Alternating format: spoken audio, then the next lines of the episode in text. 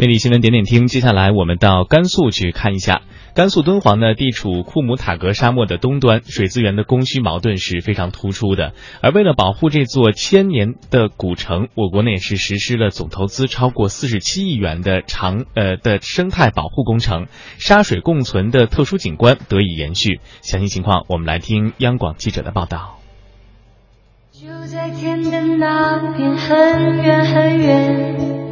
有美丽的月牙泉。金秋时节，来到鸣沙山下，一首月牙泉流淌在耳边，不少游客都被沙水共生的奇观所吸引。可就在十年前，这一延续千年的独特景观，差点就成了历史。曾在景区工作多年的王建书，至今还记得在测量水位时那种心痛的感觉。月牙泉水位啊，下降特别厉害，在全边我们量了一下，一年的时间就下降了二十厘米，最浅的地方不到一米。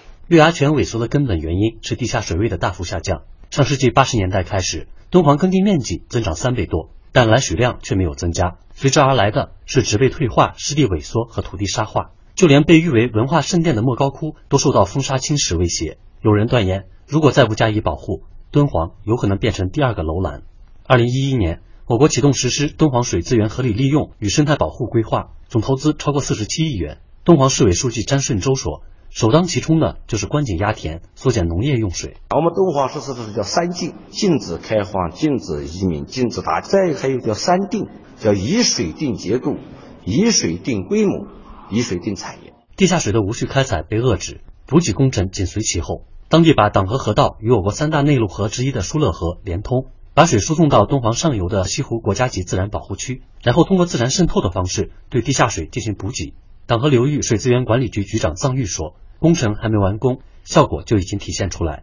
还没打通到玉门关呢，下面工程正在搞着呢。但是水已经到了海岸诺尔湖了，形成相当大的水面了。”臧玉还表示，今年年底投资三点五亿元的城市水源置换工程将开工建设。建成后，敦煌的主要水源将以地表水为主，大量使用地下水的历史将被终结。如今，作为敦煌地下水位晴雨表的月牙泉，水位已经回升到一点五米，面积也达到了十二点三亩。多年不见的铁背鱼又出现在游客的视线里。鸣沙山月牙泉管理处副主任黄文明：随着的保护地下水位的上升，它的月牙泉的水域面积将会扩大，千年的这个奇观也得到很大的保护。同时呢，对敦煌文化遗产都有很大的一个保护和帮助作用。